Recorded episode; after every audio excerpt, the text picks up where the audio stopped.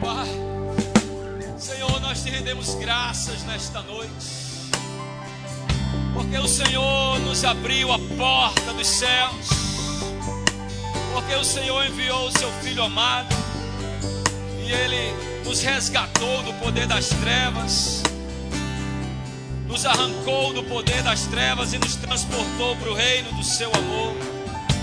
Obrigado porque este caminho ele mesmo trilhou, Senhor, conquistando do zero. Obrigado, Pai, porque o Senhor aleluia, pagou um preço tão grande para que este lugar de intimidade pudesse estar ao nosso alcance. Obrigado porque o Senhor mesmo proveu este lugar de intimidade contigo, Senhor. Um lugar sanativo, um lugar de cura, um lugar de transformação, de multiplicação, um lugar de gozo, um lugar de prosperidade. Obrigado, Pai eu quero te agradecer, Senhor, porque o Senhor tem algo novo para nós nesta noite. É uma noite de transformação, é uma noite de libertação, é uma noite de cura, é uma noite de entendimento, de mente renovada, é uma noite de visão, aleluia, para entender o chamado do Senhor. É uma noite para se entender quem é em Cristo Jesus e avançar, largar todo embaraço e avançar a carreira correr bem a carreira que nos está proposta, Pai. Meu Deus, obrigado, Senhor. E eu intercedo nesta hora pelos meus irmãos, para que os olhos dos seus entendimentos sejam abertos, para que eles possam compreender, Pai. Compreender, Senhor, estas coisas espirituais. Obrigado porque tudo é nosso. Tudo é nosso no Senhor. Obrigado, Pai. Em nome Jesus. Aleluia. Amém. Vou pedir para você ficar, amém, irmão? Dedilhando aí. Muito obrigado, ungidos, prósperos. Glória a Deus. Graça e paz, amada igreja. Amém. Diga hoje é noite de alegria. Amém. Glória a Deus.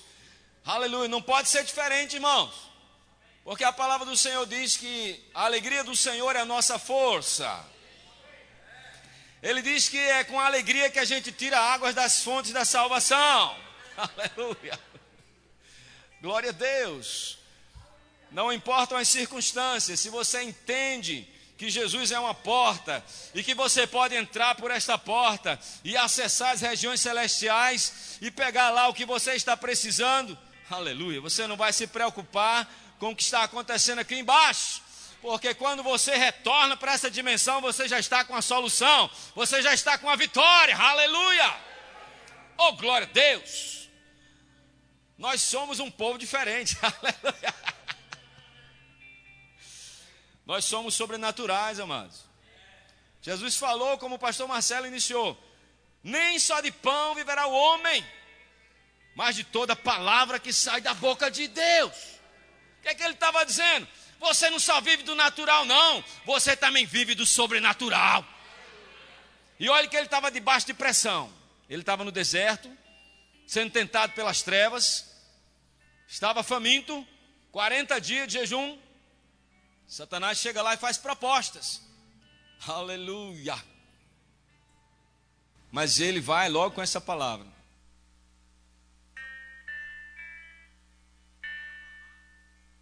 boca de Deus. Isso não anima você por dentro, sim ou não? Não te dá uma esperança? Não te dá uma segurança? Aleluia, porque maior o que está em você do que o que está fora, meu irmão. E hoje é noite de nós celebrarmos a ceia do Senhor. Eu espero que esta ceia de hoje fique marcada na sua vida, porque o Senhor traz uma revelação para você nesta noite aleluia, que vai influenciar você para 2019. Você não vai mais ver 2019 como você viu 2018. Você não vai encarar 2019 como você encarou 2018. Porque o Senhor vai abrir o seu entendimento nesta noite, para que você veja quem você é nele, o que você pode nele, o que você tem nele. E você vai poder se comportar você vai poder se posicionar, você vai poder agir segundo o que Ele quer que você faça, e você vai descobrir o amor de Deus, a sua imensidão, este oceano do amor do Pai, aleluia, glória a Deus, amados, desde o princípio, quando o Senhor criou a terra, que formou o Éden, Éden é lugar de delícias. A palavra Éden quer dizer lugar de delícias. Deus, ele criou o homem, colocou o homem lá, ele preparou todas as coisas. Aquilo ali já estava falando de algo sobre a igreja também. O reino de Deus foi preparado e agora você foi, aleluia, resgatado e colocado dentro dentro deste reino. E é um reino de delícias. Só que nós precisamos renovar a nossa mente ao ponto de saber como é que você, aleluia, usufrui essa bênção, irmão. Você não pode se deixar impressionar pelas coisas de fora. Você tem que se deixar impressionar pelas coisas que estão dentro. Aleluia. Paulo disse: não atentando para as coisas que se veem, mas sim para as que se não veem. Porque as que se veem são passageiras, mas as que se não veem elas são eternas. Glória a Deus. Aleluia. Deus nos conquistou algo poderoso, eterno, imutável, imensurável, irmão, para nós avançarmos. Aleluia. Todos estão me ouvindo bem? Glória a Deus. Abra comigo a palavra do Senhor lá em Gênesis, no capítulo Aleluia. 3, verso 8. Glória a Deus. Deus é bom e a sua palavra é fiel. Oh, meu Pai, obrigado. Obrigado, Senhor. Esse trecho de Gênesis 3:8, ele retrata aquela, aquele momento em que após a queda, o Senhor veio visitar Adão e Eva. E quando eles perceberam que o Senhor se aproximava, eles temeram. Vamos para os detalhes. Verso 8, 3, 8 de Gênesis. Ouvindo o homem e sua mulher os passos do Senhor Deus, que andava pelo jardim quando soprava a brisa do dia. Outras versões diz na viração do dia. É aquele momento no final da tarde quando sopra aquele ventinho, sabe, irmão? o pessoal do interior coloca as cadeiras nas calçadas, né, para tomar aquele ventinho, né? então, naquela viração do dia, o Senhor visitava o casal. E e ele começou a conversar com eles. Mas atentem para isso. O Senhor, ele vinha naquele horário para ter intimidade. Diga comigo, intimidade. O Senhor vinha ter intimidade com Adão e Eva. O Senhor, ele vinha é, se revelar para Adão e para Eva. E Adão e Eva também vinham participar das suas experiências. Isso fala de íntima comunhão. Davi, no Salmo 25, verso 14, diz que a intimidade do Senhor é para aqueles que o temem. E a estes, a estas pessoas que temem, que honram o Senhor, Deus revela a sua aliança. Deus revela coisas. Deus revela a sua vontade. Aleluia. Meu irmão, você vai se parecer cada vez mais com quem você está andando. Nós nos parecemos com quem nós adoramos. Então, se Deus é amor, quanto mais intimidade eu tiver com o Senhor, mais eu vou frutificar no amor. Mais parecido com o Senhor eu vou ficar. Na sua bondade, na sua benignidade, na sua fidelidade, na sua paciência. Aleluia no seu domínio próprio, na sua alegria. Deus é um Deus de alegria, irmão. É um Deus de paz. Eu é que sei os pensamentos que tenho a respeito de vós, diz o Senhor. Pensamentos de paz e não de mal, para vos dar o fim que desejais. Então, nosso Deus é um Deus de paz, é um Deus de alegria. A alegria do Senhor é a nossa força. Deus é um Deus de amor, Ele está sempre doando, sempre dando. A Bíblia nos mostra em todas as suas porções o que é que nós devemos fazer com cada parte da nossa vida, com cada área da nossa vida. Aleluia. E Deus é um Deus doador. Deus está derramando a chuva sobre os bons e sobre os maus, sobre toda a terra. Os homens aqui não estão dividindo, repartindo né, as riquezas. Então, partes do planeta têm fome, outras partes estão mais que abastecidas. Mas isso é por causa do ser humano, não é por causa de Deus. Se Deus deu a terra aos filhos dos homens, os homens aqui têm que fazer alguma coisa a respeito disso. Mas o Senhor já proveu o caminho, que é Jesus. Aleluia, o caminho da sabedoria, o caminho do amor, o caminho da paz, da alegria, o caminho da prosperidade, da real prosperidade. Porque não existe prosperidade onde uns têm demais e outros não têm. E é que adianta o homem ser rico e a sua mulher morrer enforcada dentro de casa? Isso não é prosperidade, irmão. É, é sério, né? Então, o Senhor vinha na viração do dia para ter intimidade com o homem. Deus é um Deus de intimidade, amados. Todos nós sabemos, dentro de nós tem um testemunho nos chamando para a oração, mas as coisas de fora parecem nos atrair mais do que as coisas que estão lá dentro, nos chamando. Cada um de nós sabe que Deus está nos chamando. E a Bíblia diz: buscar o Senhor enquanto se pode achar, buscar enquanto está perto, invocar enquanto está perto. E quantas coisas, Satanás faz muita fumaça para encobrir a porta da comunhão. Jesus disse: Eu sou a porta. Ele também disse: Eu sou o caminho, a verdade e a vida, e ninguém vem ao Pai, às regiões celestiais, ao trono da glória de Deus, da graça de Deus, a não ser por Ele. Vamos abrir a palavra do Senhor em João capítulo 10. Jesus ali revela que ele é o bom pastor, mas ele também diz que ele é a porta. Agora, o que nós queremos enfatizar nesta hora é o que ele falou, que no verso 9, quando ele diz: Eu sou a porta, quem entrar por mim salvar-se-á. Mas logo em seguida ele fala alguma coisa muito forte. Evangelho de João, capítulo 10. Glória a Deus. Quantos acharam? Diga amém. Estamos falando sobre a intimidade com Deus. A ceia é um lugar de intimidade.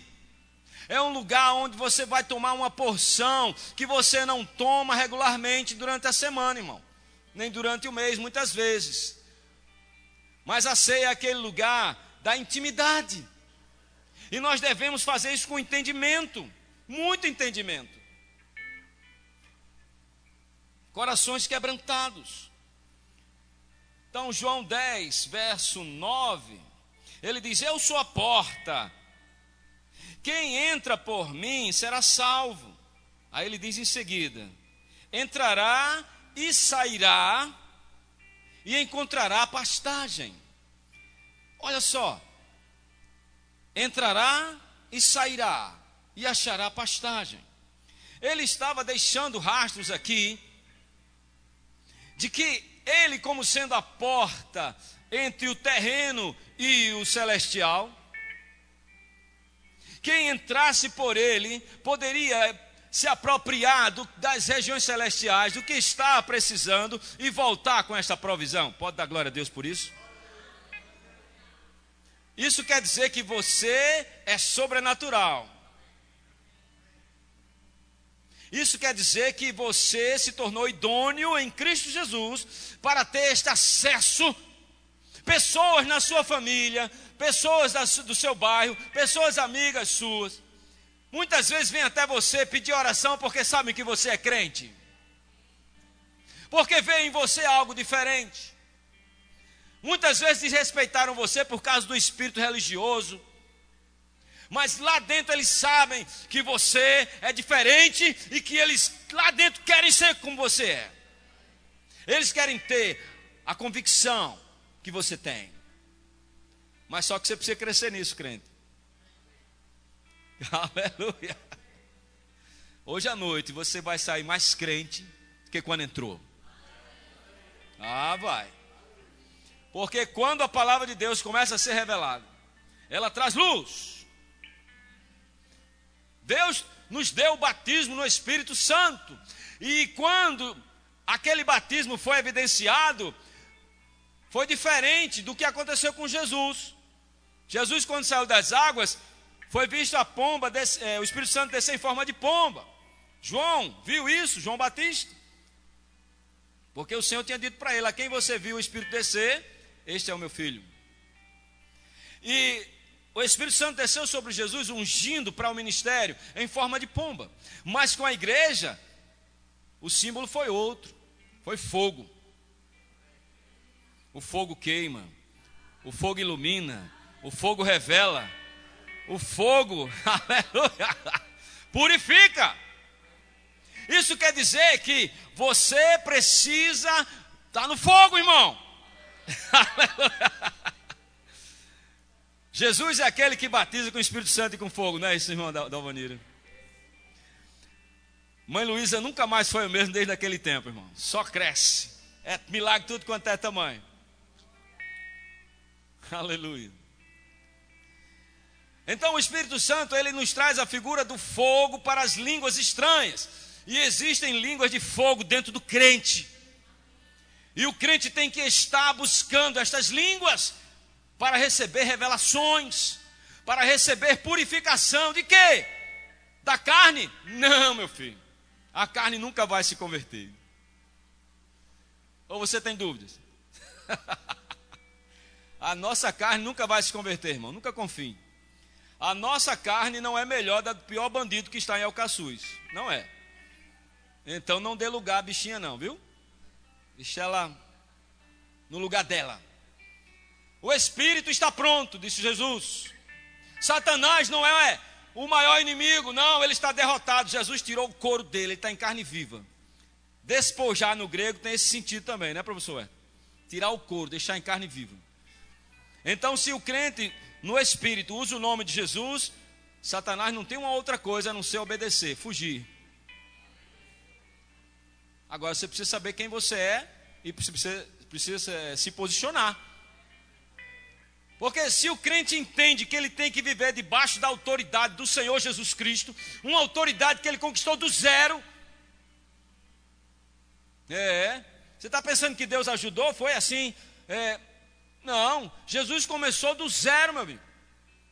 Uma criancinha entrou no mundo. E um casal cuidou daquela criancinha. Agora eles tinham, eles buscavam o Senhor, fazia aquilo com temor, e Deus pôde socorrê-lo. O anjo dizia: sai, vai para o Egito. Volta. Então, só nos resta o que agora? A nossa alma. E o que é que a Bíblia diz para a gente fazer com a nossa alma? Renovar a nossa alma, renovar a nossa mente, para experimentar a boa, agradável e perfeita vontade de Deus. Que já está tudo conquistado nas regiões celestiais em Cristo Jesus. E Jesus se apresenta como uma porta. As línguas estão dentro de você. Então você começa, aleluia, a orar, se quebrantar, se zerar e começa a adentrar através de Jesus nas regiões celestiais, irmão. Isso é nosso.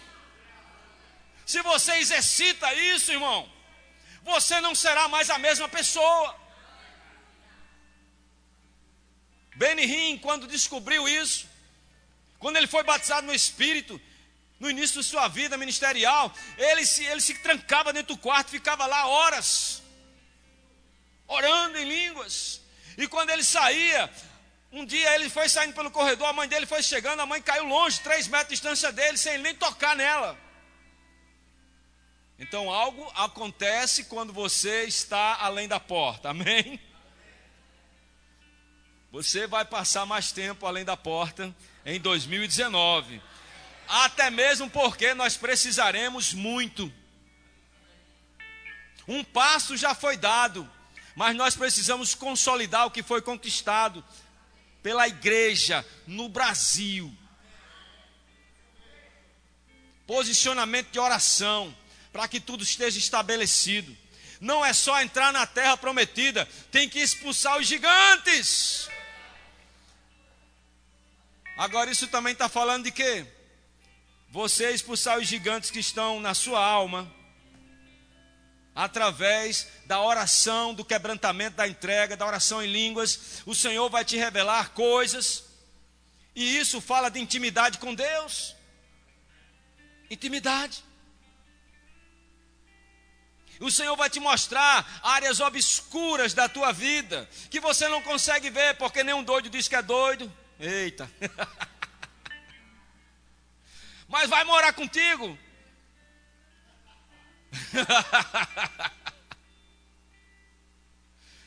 Glória a Deus. Nós precisamos, amados, fazer o que a Bíblia diz. Se achegar a Deus com o coração quebrantado. Salmo 34, verso 18 diz: Perto está o Senhor dos que têm o coração quebrantado. Salva de todas as suas angústias e os livra de todas as suas tribulações. Pastor Palhano é especialista em todas, né? Eu perguntei, pastor, todas? Ele disse, não, é isso. Todas são todas. Então, beleza. Então, não fica nada de fora. Todo e qualquer tipo de angústia ou tribulação já tem provisão para você, meu irmão. Você não vai ficar desesperado. Tem solução, tem salvação, tem resgate, tem transformação. Aleluia! Agora nós precisamos fazer uma coisa: quebrantar o coração.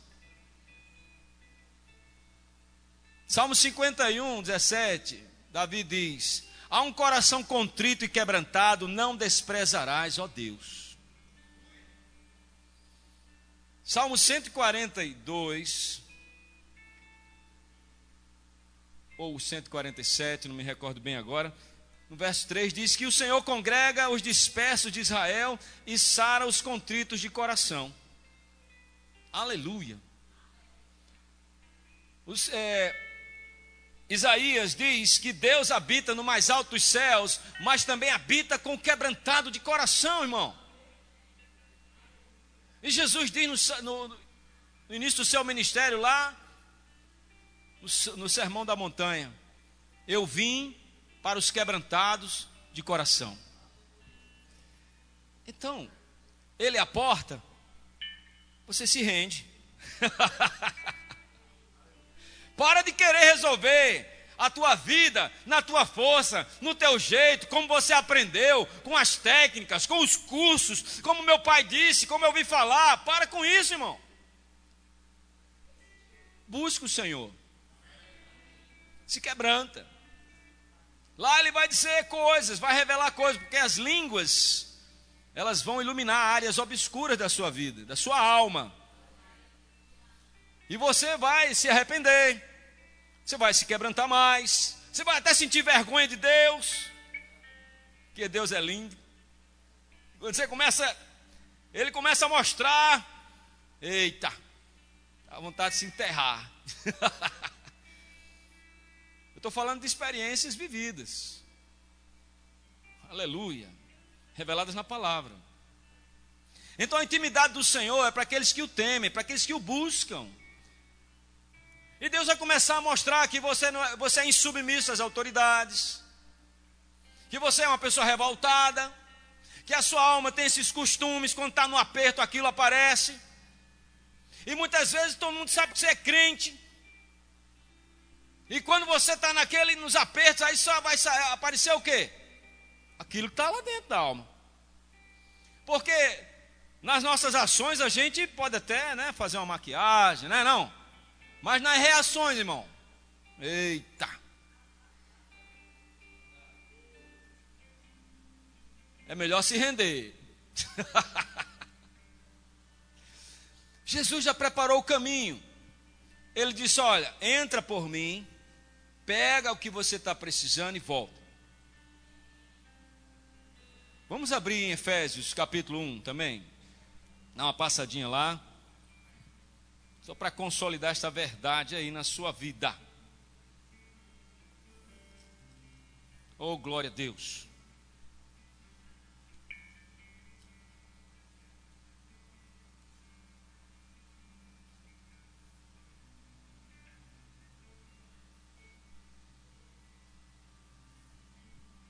Aleluia.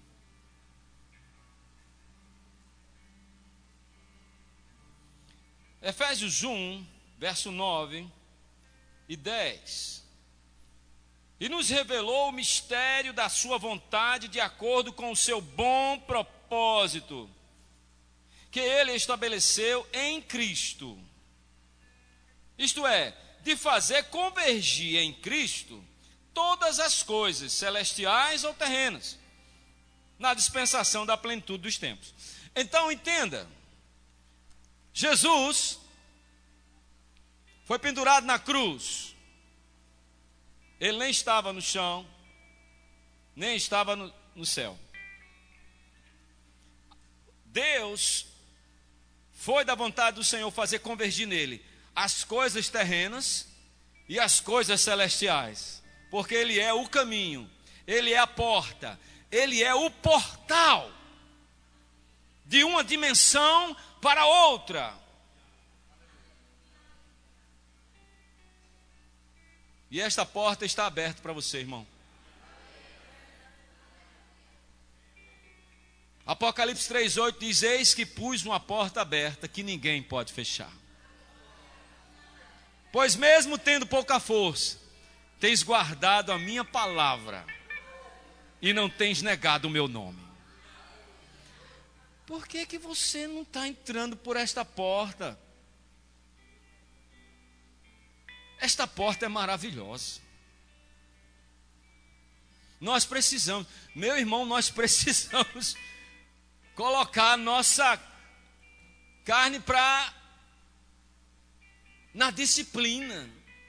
Porque tanta coisa nos chama atenção tanta fumaça é feita para encobrir essa porta, este portal, para que você não adentre, mas a decisão é nossa, a postura é nossa.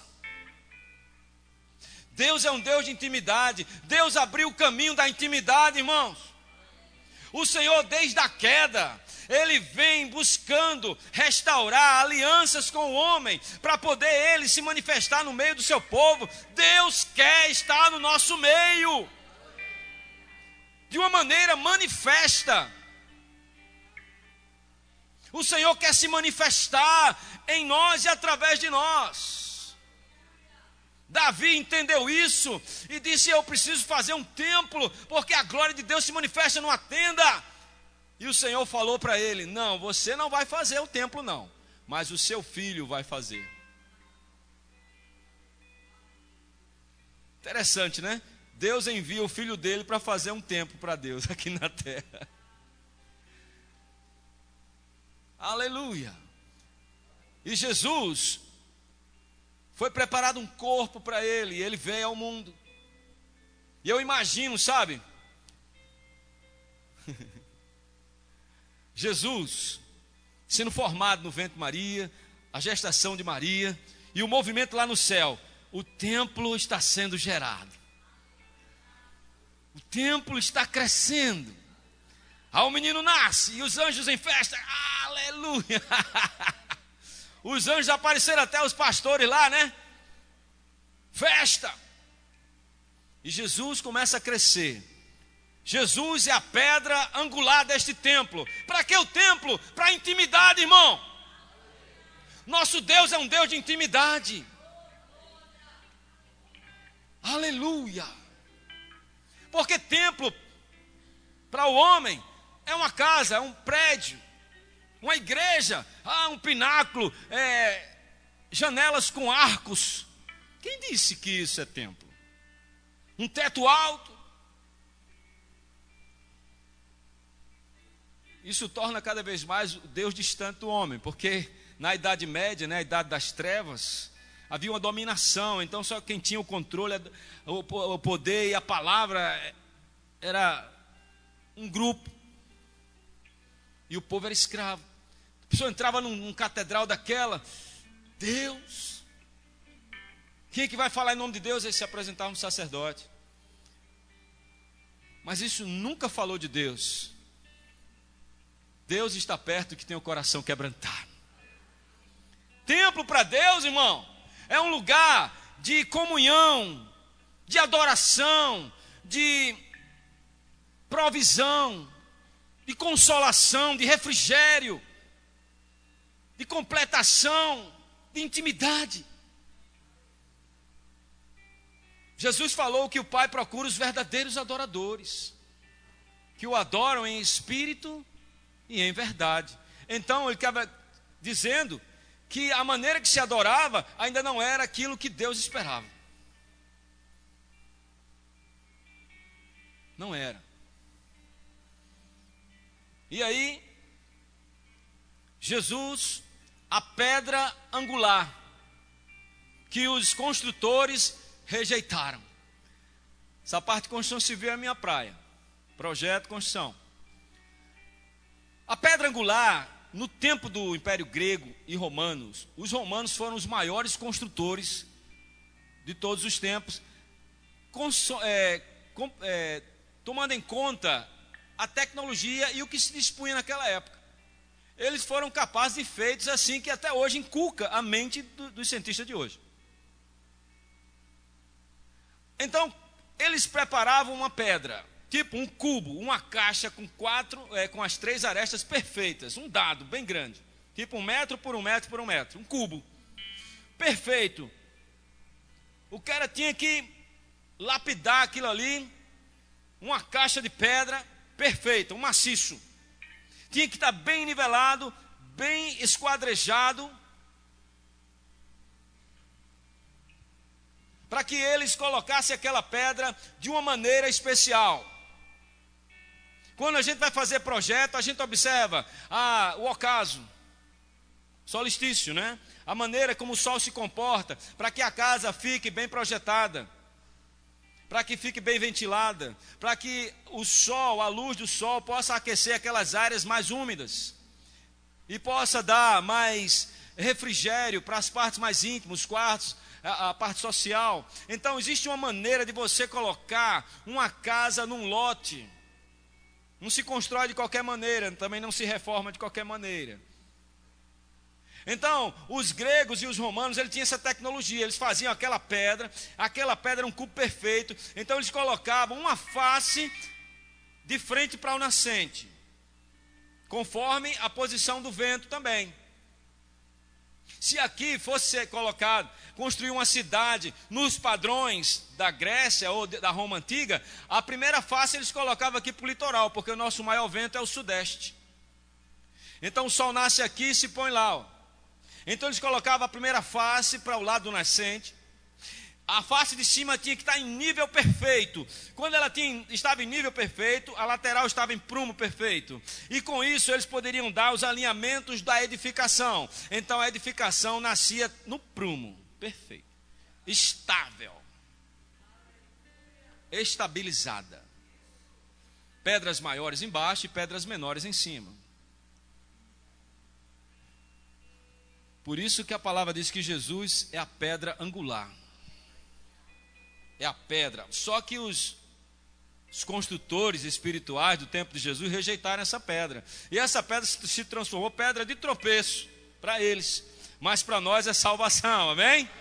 Jesus é a pedra angular. E você, meu irmão, é uma pedra viva que está sendo lapidada pelo Espírito Santo para se encaixar na nova Jerusalém celestial que está chegando dos céus, ataviada, como noiva, pura, imaculada, sem ruga, sem mancha. O próprio Jesus está trabalhando você, através do Espírito Santo. Mas você não pode ser tão resistente, não. Você tem que se permitir. Você tem que se abrir para a intimidade do seu noivo, irmão. É um pouco complicado falar isso para homem, né?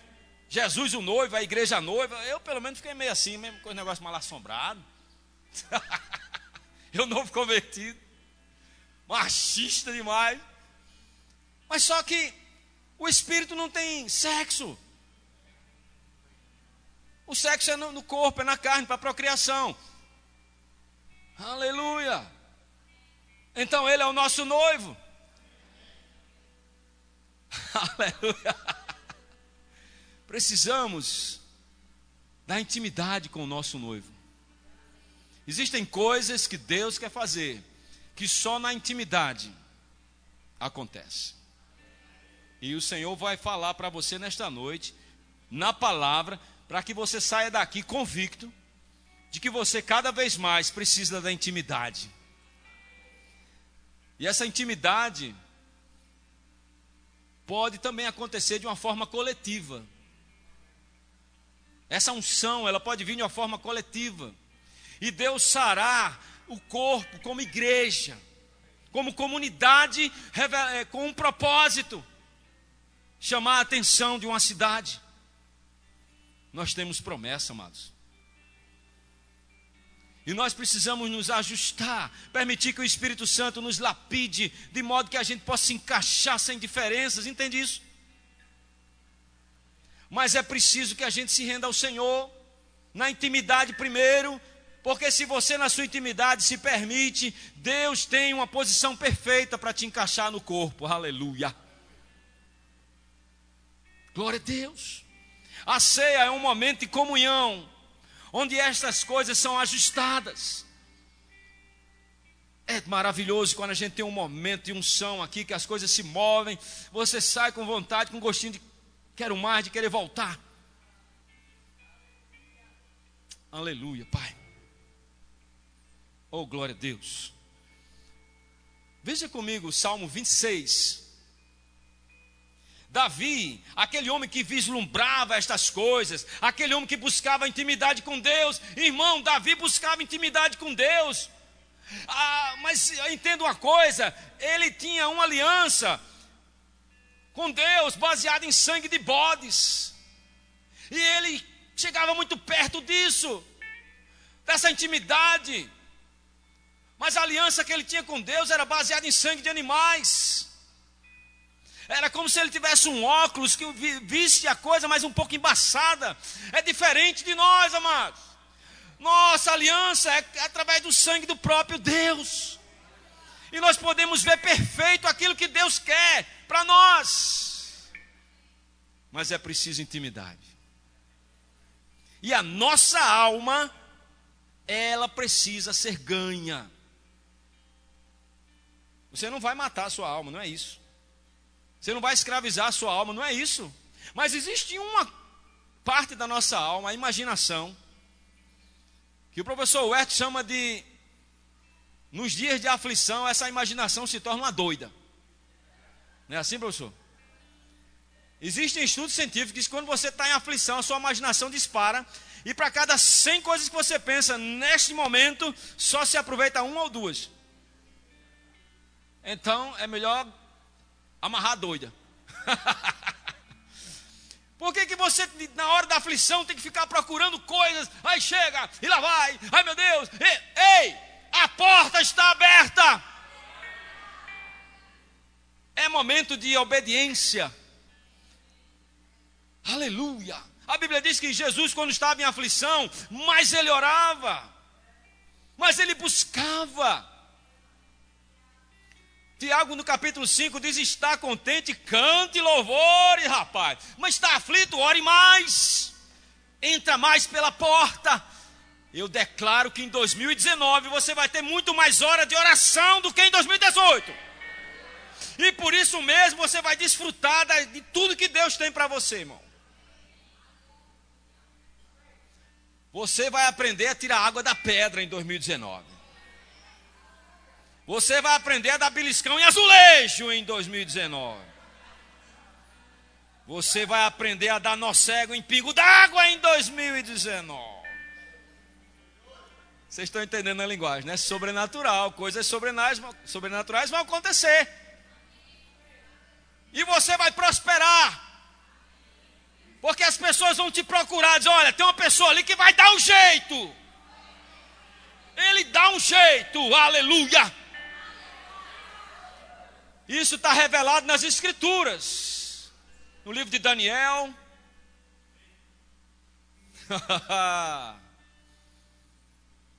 José, também lá em Gênesis.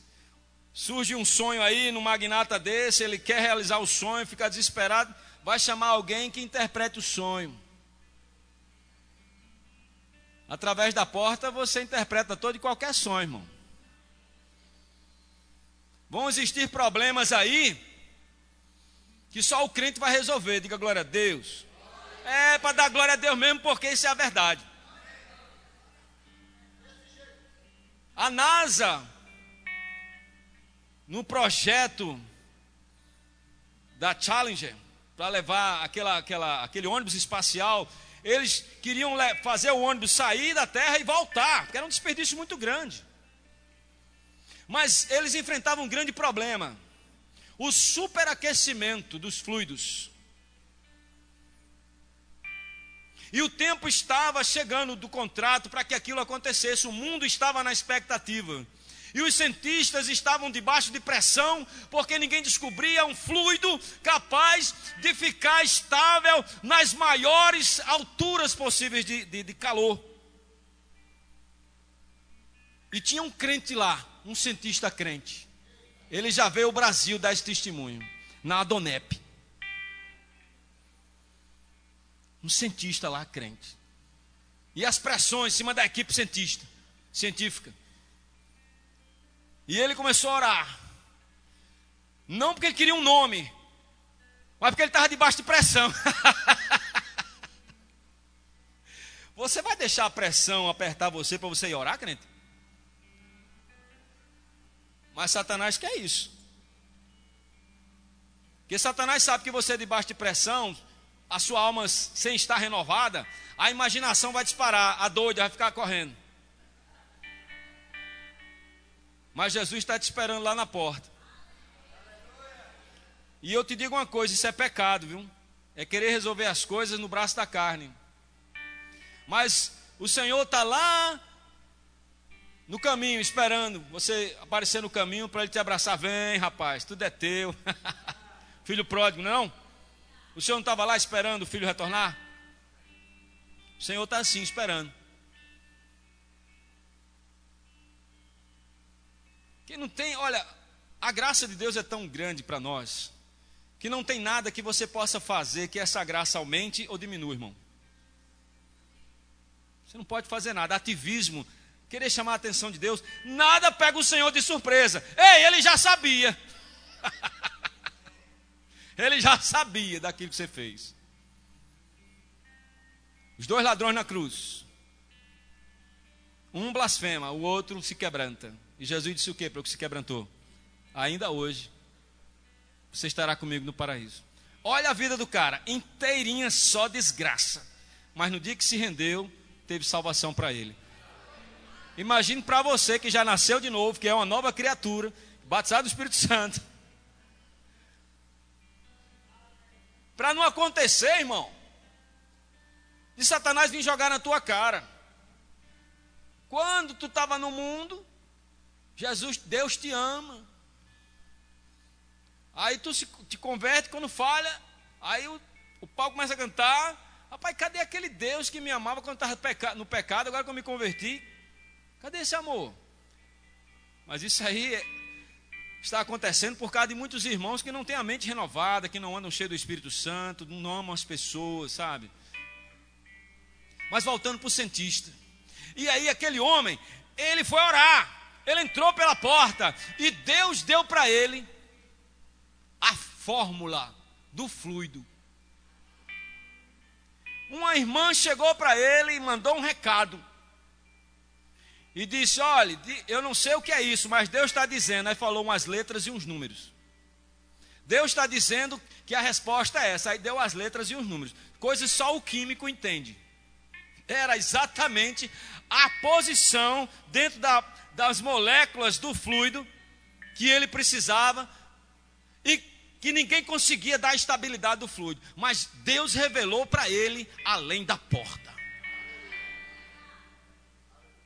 E ele, quando recebeu aquele papel, ele ficou estático. E quando ele foi, levou aquilo para o laboratório, o fluido ficou perfeitamente estável.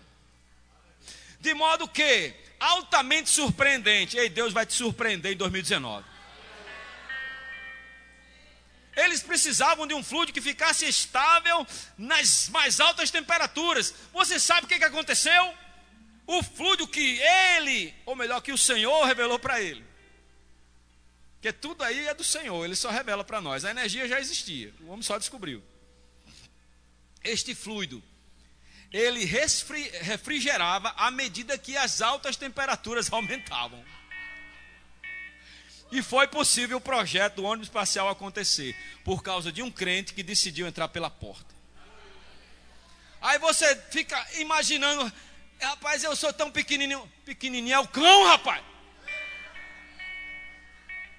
Você está assentado nas regiões celestiais com Jesus Cristo. Mas a nossa alma, diga eita, desse jeito. Salmo 26. Davi, através de uma aliança de sangue de animais, ele vislumbrava estas coisas, irmão. A intimidade com o Pai. E no Salmo 26, no verso 2, ele diz: Sonda-me, Senhor, e prova-me, examina o meu coração e a minha mente.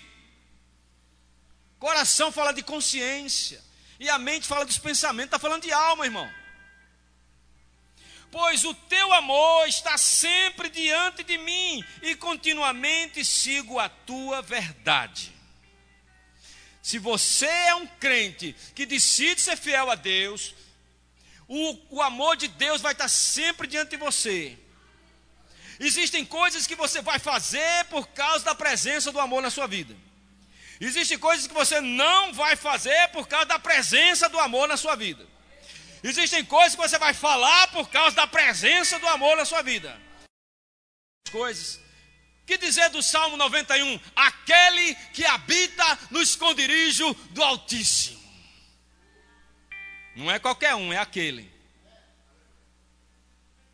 a sombra. Ele está falando do quê? Está falando de um lugar. Ele está falando de um lugar de intimidade. Glória a Deus. Ei, você tem que ser aquele. Igreja, você tem que ser aquele. Meu irmão, você tem que ser aquele pelo amor de Deus. Você tem que conhecer este caminho. Quem entra neste lugar? Veja bem, este lugar não é um, uma casa de praia que você vai lá passar um tempo, não, rapaz. É o lugar onde você mora, onde tem o seu endereço. Todo mundo tem que saber que você mora ali. Ei, canta. É o seu endereço, a sua referência. Aleluia. Você vai se parecer cada vez mais com quem você adora. Deus tem doença? Deus tem fome? Deus tem ansiedade? Deus tem falta? Deus tem medo? Deus tem dúvida? Então você precisa estar mais com Ele. O Senhor não nos deu espírito de medo, mas de amor, de ousadia, de moderação. o noivo está te esperando. O noivo está te esperando. A ceia é lugar de intimidade. Você vai cear com mais entendimento nesta noite. Aliás, você vai cear como nunca você ceou. Por causa de uma revelação, porque luz está chegando. O choro pode durar uma noite, mas a alegria vem pela manhã. Que isso? Na poesia hebraica, a noite é lugar, é trevas, é falta de entendimento, é ignorância. Mas a luz, quando chega, revela. Então as pessoas estão sofrendo. Oséias, o meu povo perece por falta de conhecimento. Muito parte da igreja, boa parte da igreja está sofrendo nas áreas das finanças, nos relacionamentos. Porque falta conhecimento.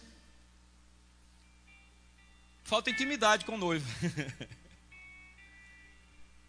o choro pode durar uma noite, E tem gente que está, essa noite dura anos. Mas a alegria vem pela manhã. Quando chega a luz, a revelação, só é alegria, irmão. E é com esta alegria que você vai tirar águas vivas das fontes da salvação. A alegria do Senhor é a tua força. Aleluia. Oh, glória a Deus. Oh, glória a Deus. Glória a Deus. Oh, Pai, obrigado. Então, irmãos. Aleluia. Este amor, esta habitação. Vamos abrir lá o, o Salmo 91, né?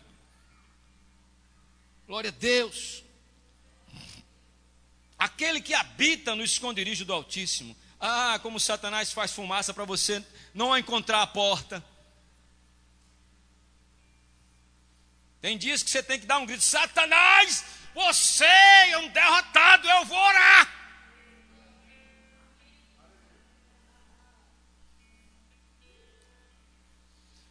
Um ministro veio ministrar aqui em Natal, anos atrás, são uns 20 anos atrás, Michael Garcia. E ele disse que quando ele foi batizado no Espírito Santo, era só uma línguazinha pequenininha, fazia Yabadá, Yabadá, Yabadá, e todo mundo disparado nas línguas, e ele só dizia Yabadá, Yabadá. Mas ele estava feliz com aquele negócio. Um gozo. Aí ele foi para casa, Yabadá, Yabadá, Yabadá, Yabadá. Chegou em casa, vou orar. Aí se ajoelhou, Yabadá, Yabadá. E Satanás disse: Que Yabadá o quê, rapaz? Tu foi batizado nada? Isso é, isso é os Flintstones, que Badu. Aí ele murchou, irmão, na hora, ele despencou, coitado. Ele deu esse testemunho, viu? Ele despencou e disse: Senhor, eu pensei que eu, fui, que eu tinha sido batizado com o Espírito Santo. Aí o Senhor falou dentro dele, e a alegria, e o fogo. Aí ele começou, a abadar de novo. Aí ele disse: Ó, oh, Satanás, eu vou agora orar e abadar meia hora. Botou o relógio e abadar, e abadar, e abadar. Não deu três minutos, ele começou em variedade de línguas. Lá na intimidade o Senhor vai te aumentar.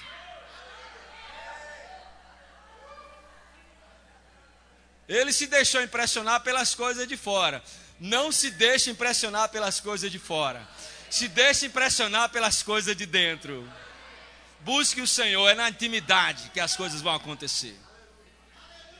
Meu irmão, eu posso dizer para você que uma das maiores vitórias que eu consegui, eu e minha casa, na nossa existência, foi na intimidade, Deus falando e revelando coisas. As pessoas dizem assim, muitos crentes dizem assim, rapaz, eu queria ver os irmãos falar aí que, que Deus fala, não tem essa experiência. Entra na porta. Entra lá. Entra, dá um tempo. Aleluia, busca a intimidade com o Pai. Não dá durante o dia, vai de madrugada.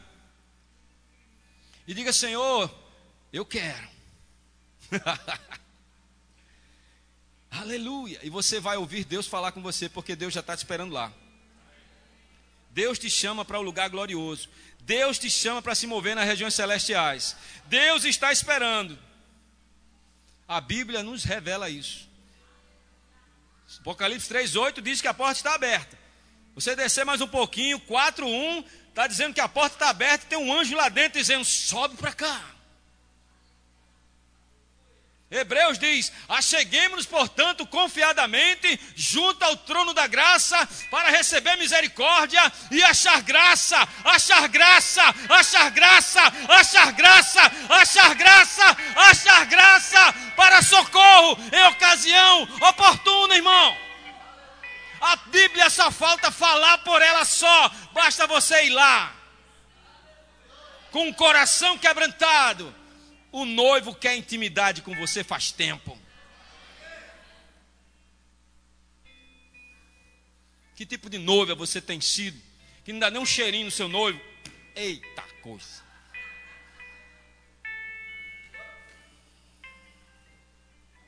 Salmo 91. Vamos avançando. Oh, glória a Deus. Aleluia. Aquele que habita é aquele.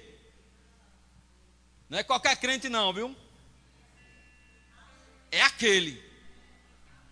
Seja ousado, diga sou eu. De novo, sou eu. Mais uma vez, sou eu. Diga eu sou aquele que habito no esconderijo do Altíssimo. O seu irmão ouviu você dizer que você era aquele, agora você tem que ser. Eita, glória a Deus. Aquele tem uma linguagem. Aquele fala diferente. Aquele fala fé.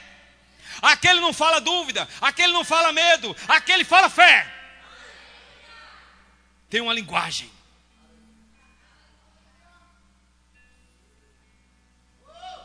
É. Aquele que habita no esconderijo Altíssimo e descansa à sombra do Todo-Poderoso, pode dizer: Tu és o meu refúgio, a minha fortaleza, o meu Deus. Glória a Deus. Deus espera muito mais você dizer: o Senhor está comigo do que Deus me ajude.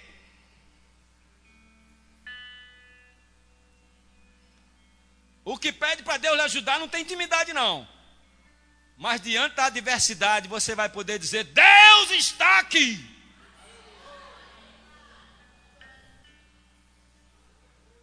Um dia minha filha estava tossindo sangue, com os pulmões tomados de câncer múltiplos nódulos em ambos os pulmões. Depois que fez a, a tomografia, revelou que o maior media 6 centímetros de diâmetro. Meu irmão, isso é muita coisa. Ela começou a tossir sangue. E numa manhã de domingo, lá em casa foi um alvoroço. Tinha algumas pessoas lá em casa. E quando a gente acordou, ela tinha estava tossindo já desde as 6 da manhã. E já havia tossido quase 150 ml de sangue na sua saliva tossindo compulsivamente. Vinha sangue dos pulmões. E ela tossindo. Então, quem estava dormindo no quarto com ela, quando viu aquilo, se apavorou, chamou Libna, viu aquele alvoroço dentro de casa, o povo ficou alvoroçado. Libna foi e me chamou. Quando eu cheguei, vi aquele alvoroço mesmo logo cedo no domingo. Quando eu olhei minha filha tossindo sangue, o que, é que você acha que eu fiz, irmão? Ai meu Deus, chega! Não, eu prendi a doida faz tempo. Aprendi com esse homem. Eu olhei o povo apavorado e disse: Calma, o Senhor está conosco. Nós vamos orar, isso vai estancar e vai voltar tudo normal. E foi exatamente isso que aconteceu. Foi ou não foi, filha? Sami, que está ali na mídia, vocês não veem muito meu filho, que ele está ali na mídia. Pequenininho, 11 anos, acordou de manhã logo cedo com a sinusite, com a dor. Ah! chorando. Que é isso? O menino está chorando, vamos, corre lá. Chega no quarto dele, está uns gritos. Ah, o que foi, rapaz? Eu estou na cabeça, papai. Eu digo, você não já orou? Não, eu orei. Eu digo, como é isso? Que oração é essa que não passa dor? Eu orei, papai. Eu digo, é assim, rapaz, sai em nome de Jesus. Ele começou a chorar. Eu disse, a dor não passou, não. Não, estou chorando porque eu não estou sentindo mais nada.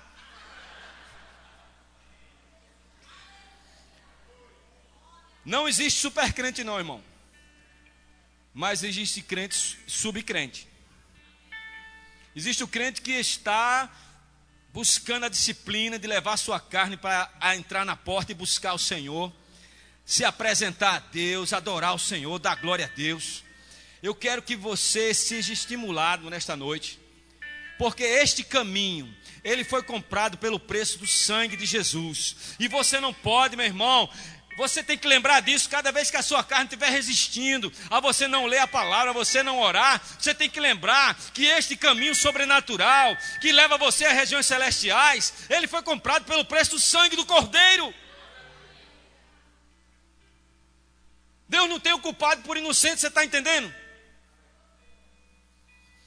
Eu conheço um crente que tem 30 anos de evangelho, mas não mudou quase nada e caiu numa situação terrível. Está fazendo um procedimento de hemodiálise. E ele pensa que é um tratamento. Eu digo, rapaz, isso aí não é um tratamento, não. Isso é um procedimento, isso é uma pós-vida. Isso é uma sobrevida, rapaz.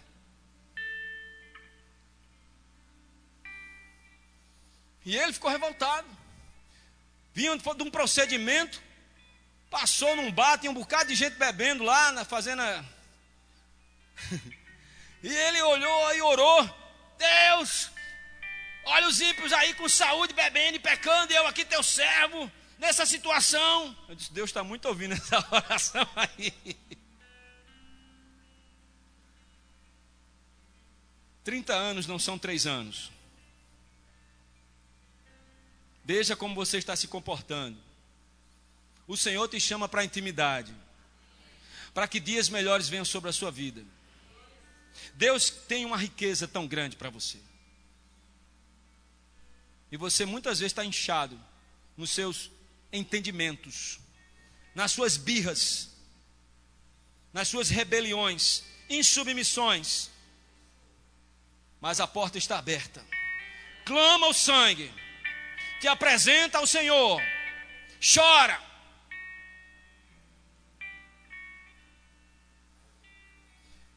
Digo chora porque Tiago diz para a gente chorar as nossas misérias. Está falando para crente. A alma, liberar perdão, pedir perdão, largar certos ídolos.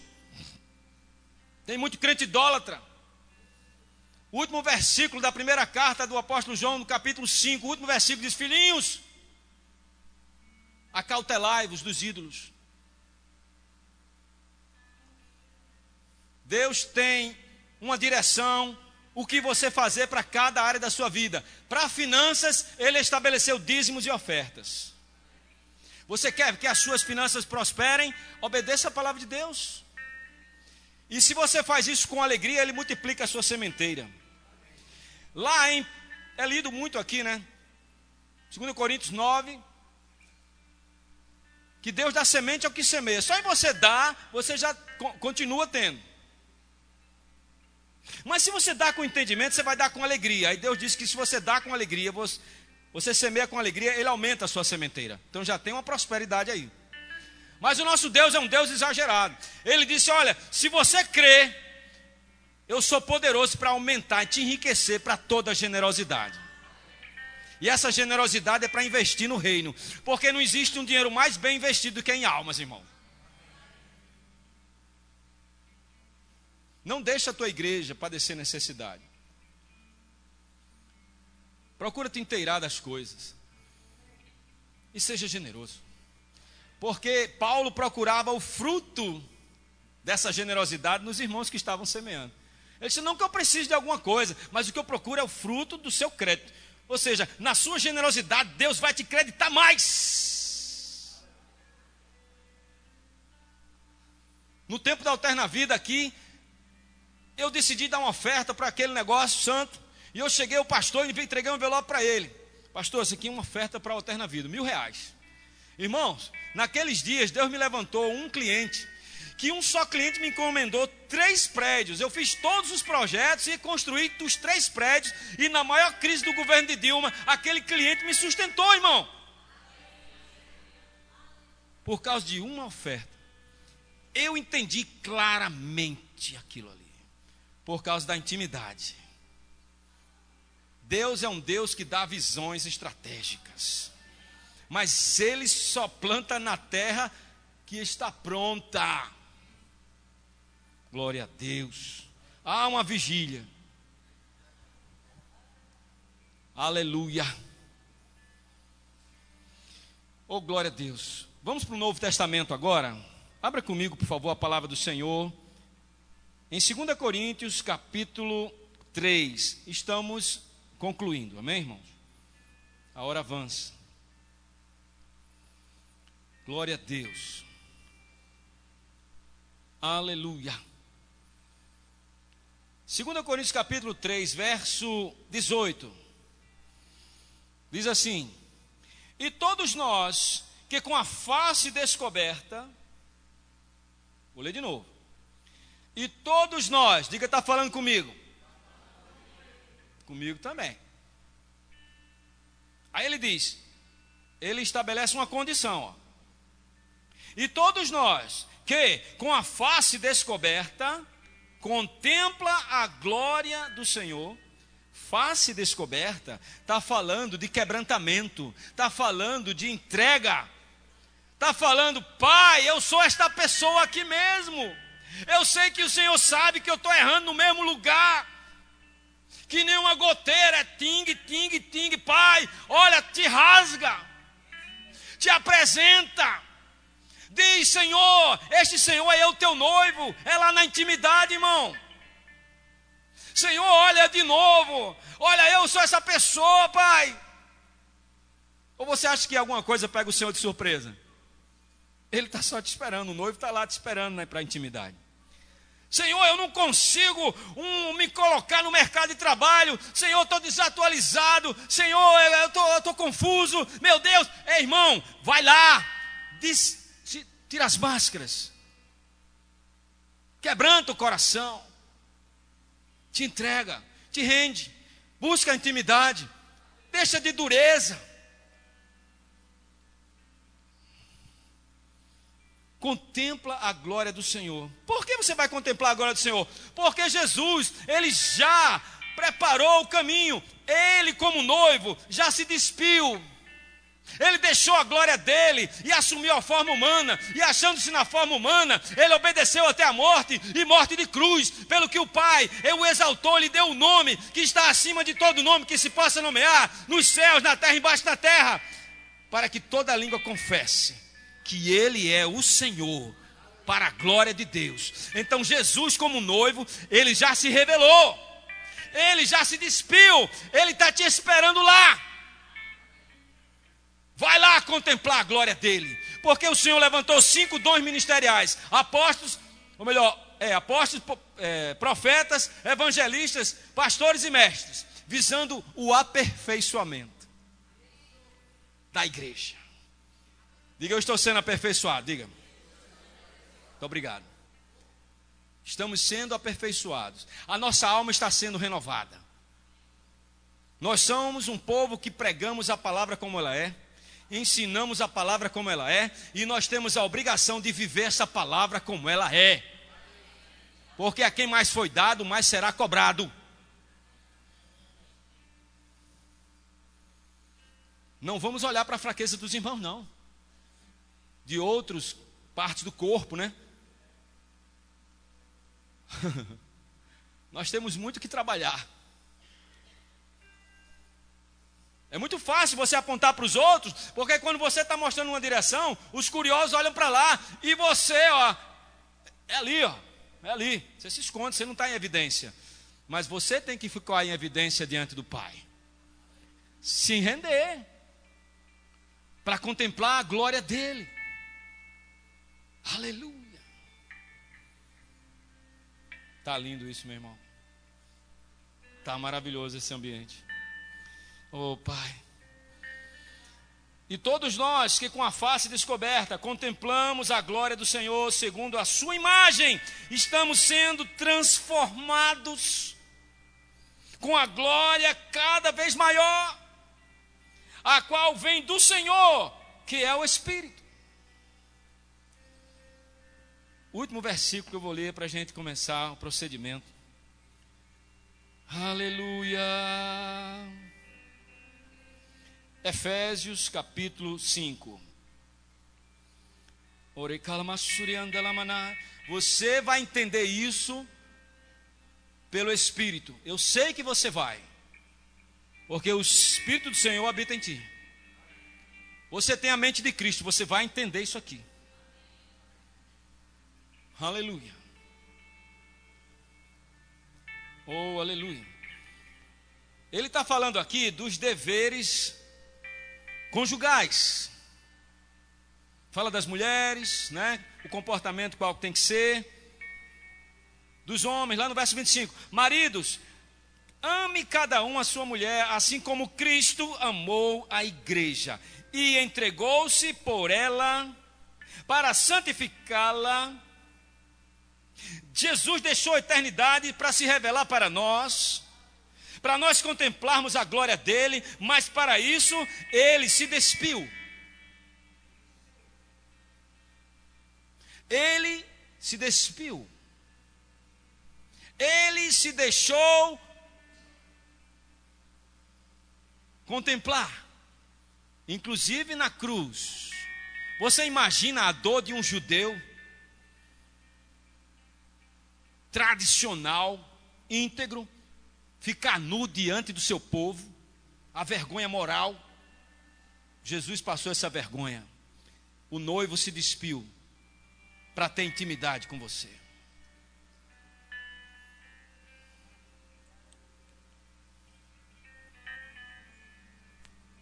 Para santificá-la, tendo-a purificado pelo lavar da água mediante a palavra.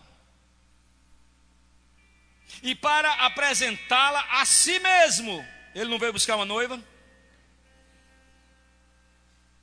Glória a Deus. Como igreja triunfante, gloriosa, sem mancha, sem ruga ou coisa semelhante, mas santa e inculpável.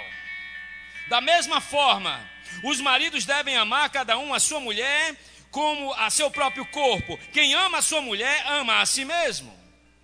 Verso 29. Além do mais, ninguém jamais odiou o seu próprio corpo Antes o alimenta e dele cuida. Você está cuidando do seu corpo. Como? Se apresentando ao Senhor para que Ele possa te mostrar, tirar as rugas, as máculas, as manchas. Ele está trabalhando para que você fique perfeita, igreja. Diga, eu estou sendo aperfeiçoado. Diga, aleluia. Aí ele diz: também Cristo fez com a igreja, pois somos membros do seu corpo. Verso 31: Por esta razão, o homem deixará pai e mãe e se, se unirá à sua mulher, e os dois se tornarão um só corpo, uma só carne. Oh, glória a Deus. Aí Paulo faz uma coisa aqui que parece estar totalmente fora do contexto. Parece. Mas isso aqui, quem garimpa, vai buscar lá embaixo. Lá na intimidade o Senhor traz à tona. Ele diz: este é um mistério profundo. Refiro-me, porém, a Cristo e à igreja. Estamos concluindo, pastor Soares.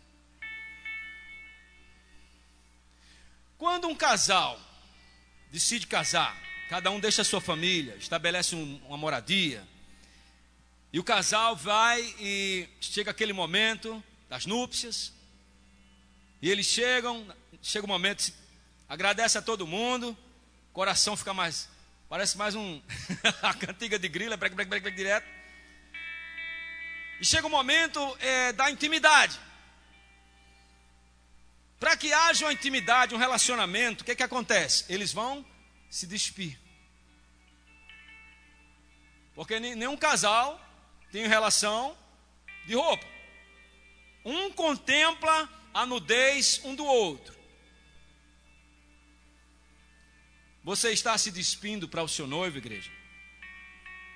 Ele quer te purificar, ele quer te deixar, sabe, sem mancha, sem ruga, sem mácula. Ele quer te deixar uma pessoa melhor, melhor relacionamento, uma pessoa que reflita o caráter dele, a glória dele. Ele quer se reproduzir em você. O que é que acontece quando o casal tem um ato sexual? O marido coloca a semente lá dentro e ele se reproduz nela. Deixa Deus se reproduzir em ti, igreja. Busca a intimidade, porque o Pai quer se reproduzir em nós. A vida dele foi para isso. O noivo se despiu, a noiva se despe para a íntima comunhão, para a intimidade. Aleluia. Você pode dar glória a Deus? Glória a Deus. Glória a Deus. Glória a Deus. Glória a Deus. Por essa razão o homem deixará pai e mãe e se, unirá, e se unirá à sua mulher e os dois se tornarão um só corpo. Como? Através das relações, irmão. Na intimidade. Este é um mistério profundo, mas o Espírito já nos foi dado para revelar tudo que já foi conquistado. Então, hoje é noite de quebrantamento, hoje é noite de rendição, hoje é noite de entrega, e com este entendimento, com esta disposição, você vai se examinar agora, vai se render ao Senhor, noiva, porque você não vai sair daqui da mesma maneira que você entrou, não. Quando você participar do pão e do corpo do Senhor, aleluia, você vai fazer com entendimento, como diz Paulo, para a gente se examinar, para não ser culpado. Porque quem come do pão está comendo a palavra, que é Jesus, o pão vivo. Jesus disse: Aquele que não comer da minha carne não terá vida em si mesmo, aquele que não beber do meu sangue não terá vida em si mesmo. Então a ceia é um lugar de intimidade. Jesus falou para os discípulos no capítulo 22 de Lucas, para que eles buscassem um lugar, um cenáculo assim, assim, descreveu tudo, eles foram lá preparar o lugar, para quê? Para ter intimidade. Eles se reclinaram à mesa e ali Jesus começou na intimidade a se revelar para eles. A ceia é um lugar de revelação de Deus, é um lugar de rendição a Deus e é um lugar de transformação de Deus na sua vida. Ó oh, preciosa noiva, o noivo quer te amar com mais calor, com mais intensidade. Ele diz aqui, ó, em Lucas 22, desejei ansiosamente, desejei fervorosamente, desejei ardentemente este momento. Porque a ceia representa este momento onde o véu é rasgado, onde a intimidade é aberta, onde nós podemos, onde ele nos comprou com o seu sangue, com a sua vida, e você pode nascer de novo e ter a mesma vida que ele tem. Então, como pedra viva, se permita ser lapidado pelo Senhor para ser encaixado na nova Jerusalém celestial. Pastor Soares. Aleluia.